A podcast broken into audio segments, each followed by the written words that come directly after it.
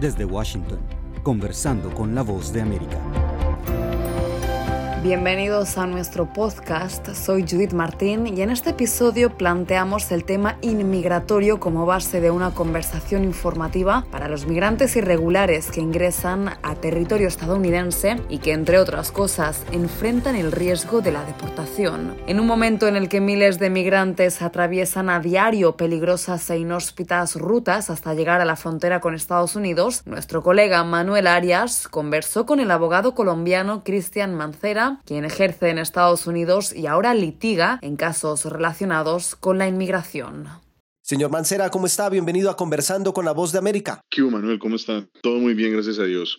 Señor Mancera, inicialmente, frente a esta crisis migratoria, queremos preguntarle qué pasó con esos centros de atención al migrante que anunció la administración Biden el año pasado y que pretendía dar un tratamiento más ordenado y seguro para los inmigrantes de varios países latinoamericanos que buscaban llegar a los Estados Unidos. Pues lo que hemos sabido por los mismos eh, eh, usuarios es que Finalmente eso estuvo abierto por momentos, o sea, estuvo abierto porque realmente no hubo tal dicho centro como tal, sino era unas aplicaciones que se hacían en forma virtual y estas ventanas estaban abiertas, digamos, DITU 48, máximo 48 horas y en ese instante miles aplicaron, pero obviamente pues el cúmulo de gente es tan alta que, que finalmente en el análisis eh, final eso realmente no fue una solución, sino realmente un, porque igual la gente al ver que no recibían la aplicación, entonces se fueron igual de forma irregular, entonces eso realmente no subsanó realmente el problema. Y lo que hemos investigado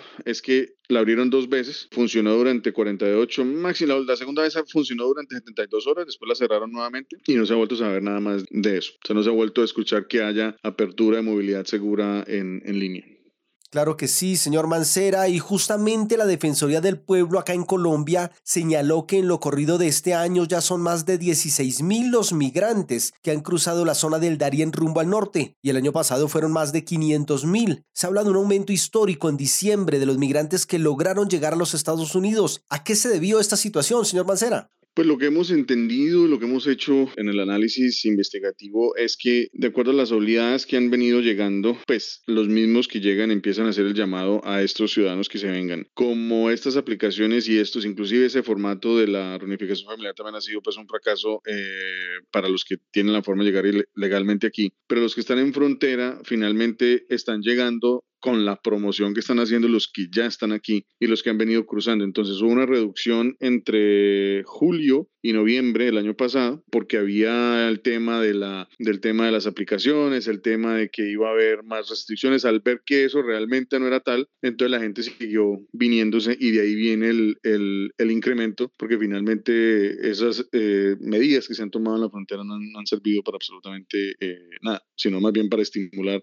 que la gente siga viniendo.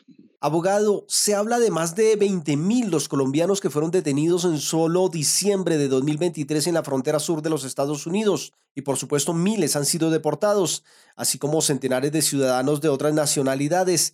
¿Tiene alguna efectividad esta política de deportación masiva que ha intentado la administración Biden?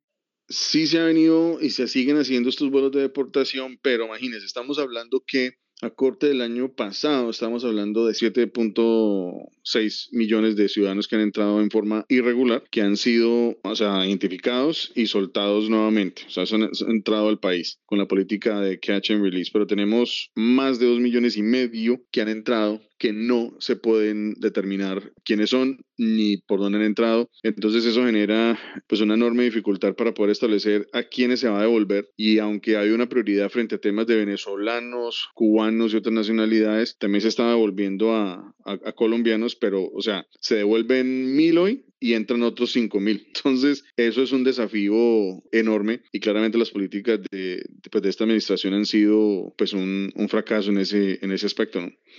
Sí, y en torno a los migrantes eh, detenidos, ¿cuál es el proceso que deben afrontar en Estados Unidos?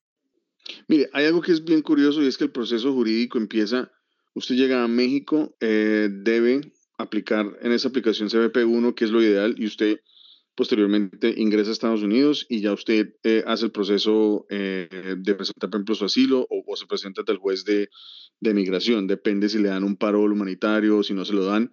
Los que logran ser, eh, digamos, verificados por esa aplicación, los que no y los que entran por frontera, que son eh, recepcionados por la patrulla fronteriza y llevados inmediatamente a una corte migratoria, muchas veces los reseñan, los sueltan, pero como hay un cúmulo de ciudadanos tan enorme, tienen la próxima corte en cinco años. Entonces están cinco años en Estados Unidos en un limbo en donde pueden presentar su solicitud de asilo, por ejemplo, reciben un permiso de trabajo después de 180 días y esa persona se queda en territorio norteamericano esperando esa fecha de corte. Lo que hay que hacerle claridad y lo que yo le digo a mucha gente es que, de hecho, he estado lidiando con un proceso de, de unos colombianos que llegaron aquí en forma irregular, es que llegan literal con historias mentirosas, o sea, historias que finalmente no van a, a, pasar en una corte y hay demasiado, esa es la otra cara tal vez del proceso, en donde entran al proceso judicial, pero son víctimas del abuso, las estafas y las leguleyadas, en donde finalmente se sabe que lo van a deportar. O sea, el sistema sabe que lo va a deportar. O sea, no, esa gente no se va a quedar acá. Entonces estamos condenando a muchas personas a entrar, muchas veces entran sin mucho dinero, a pagar grandes sumas, sumas de dinero a abogados que finalmente no van a garantizar nada más que la persona dilate el proceso de ser deportada porque finalmente los van a sacar.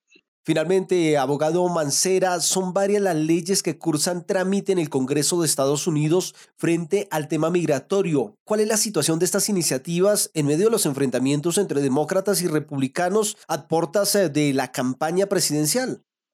Pues hay varias cosas en, en el curso. Está la HR2, que es un proyecto de ley que busca eh, limitar los asilos, limitar, em, digamos, el cruce hacia Estados Unidos. O sea que si usted cruzó por Panamá, Salvador, Guatemala, le toca pedir asilo primero allí, que se lo nieguen allí. Y si se lo niegan ahí, entonces sí puede cruzar, pero como son varios países, usted tiene la obligación de pedir asilo en todos esos países antes de llegar pues, a Estados Unidos a pedirlo. Pero pues nada de eso se ha ido consolidando. Hoy estamos a la espera de que se defina algo en la Cámara frente a ese, ese particular, porque también ha habido un tire y afloje entre los republicanos y demócratas frente al tema del gasto y todo está ligado a eso. Entonces, aunque finalmente que Biden diga que eso es un tema de negligencia del Partido Republicano, pues eso es algo inexacto en la medida en que pues ya lleva tres años y medio y no ha habido ni una sola visita por parte de él, por ejemplo, a la frontera, creo que la hizo solamente una vez y eso. Entonces, dentro de ese contexto, no ha habido realmente una prioridad y las medidas que se han adoptado para darle como contentillo a la oposición han sido realmente inefectivas y por eso hay el, la sensación de que no se está haciendo nada realmente, ¿no?